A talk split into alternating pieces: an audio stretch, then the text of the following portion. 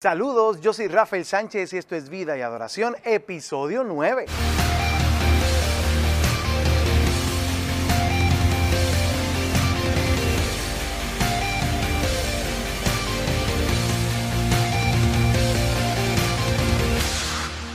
Gracias por estar aquí una vez más en Vida y Adoración. Este es nuestro primer episodio del año 2019 y estamos bien contentos porque hemos arrancado este año ya por fin haciendo nuestro primer video, pero también estamos planificando varias actividades, varios eventos que poco a poco te vas a ir enterando a través de nuestras redes sociales de Vida y Adoración. Y hoy precisamente vamos a terminar un tema que comenzamos hace varios capítulos atrás, este, donde en el capítulo 7 y en el capítulo 8 de vida y adoración estábamos hablando o definiendo, ¿verdad?, qué era la alabanza. Eh, entonces puedes ir, ¿verdad?, a esos videos y, buscarlos y ponerte al día. Y entonces hoy vamos a terminar entonces esta serie eh, hablando de cómo alabamos al Señor, cómo ese proceso, cómo es ese proceso o cómo debe ser ese proceso de alabar al Señor, no tan solamente en lo personal, sino también como iglesia y en colectivo. Así que, número uno, necesitamos eh, comprender que alabamos al Señor con el entendimiento. El Salmo 47.7 dice, porque Dios es el Rey de toda la tierra, cantad con inteligencia. Y Primera de Corintios 14:15 dice que pues cantaré con el espíritu, pero cantaré también con el entendimiento. Mi pastor decía, tiene una frase bastante célebre que dice que nosotros probablemente no nos gusta decir mentiras, pero a veces las cantamos. Porque a veces cantamos cosas donde no, no pensamos en lo que estamos cantando.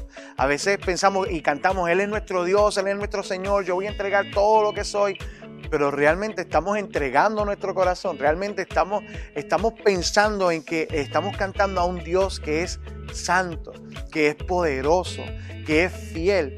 Estamos pensando en la grandeza, estamos pensando que durante la semana mi vida fue una vida donde, donde busqué al Señor, mi vida, en, mi vida personal, eh, cómo, estuvo esa semana en mi, en mi trabajo, cuáles, cuáles fueron mis actitudes.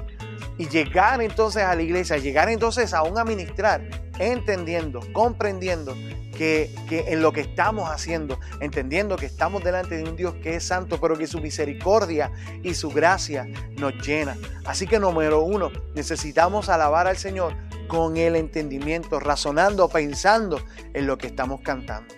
Número dos, con la actitud de nuestro corazón o con rectitud de corazón. El Salmo 119, 7 dice, te alabaré con rectitud de corazón cuando aprendiere de tus justos juicios. La alabanza es algo que sale del corazón. Es por eso que debemos tener cuidado con lo que dejamos entrar en él, porque de la abundancia del corazón habla la boca. Lo que, lo, que decimos, lo que le decimos al Señor proviene de nuestro corazón. Una, una, dice la palabra del Señor que una fuente no puede dar agua dulce y agua salada, ¿verdad que no? Así que necesitamos velar lo que, lo que hay en nuestro corazón, porque de la abundancia del corazón habla la boca. Hoy obviamente, pues alabamos al Señor con nuestros labios, ¿verdad? Con nuestra boca, con nuestra voz. El Salmo 119 dice, mis labios rebosan eh, alabanza cuando me enseñes tus estatutos. El Salmo 63, versículo 3 dice, porque mejor es tu misericordia que la vida, mis labios te alabarán, así te bendeciré. El Salmo 51, 5 dice, abriré, abre mis labios y publicará mi boca tu alabanza. La alabanza es algo que tiene que escucharse, se tiene que escuchar. Muchos decimos, ¿verdad? Y como hablábamos en el punto anterior, que alabamos con el corazón y cuando alabamos con el corazón, como alabamos con el corazón, pues entonces nos quedamos quietos y con la boca cerrada y pues porque así estoy alabando al Señor.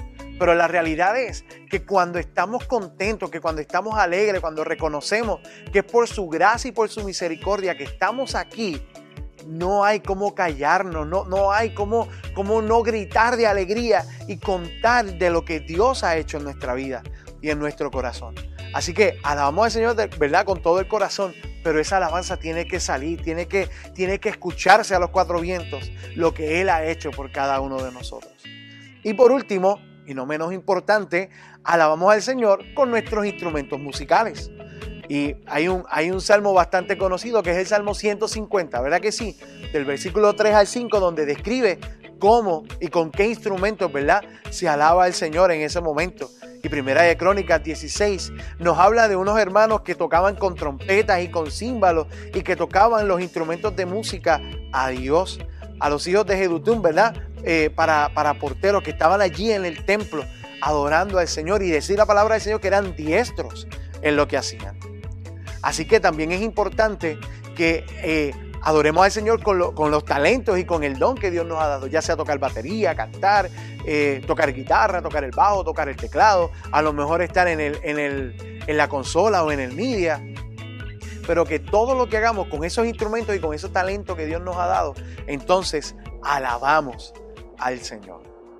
Y con eso concluimos esta pequeña serie de qué es alabanza aquí en vida y adoración. Recuerda, puedes ir al episodio 7 donde hablamos de qué es la alabanza. En el episodio 8 hablamos por qué alabamos y ahora que hablamos de cómo alabamos al Señor.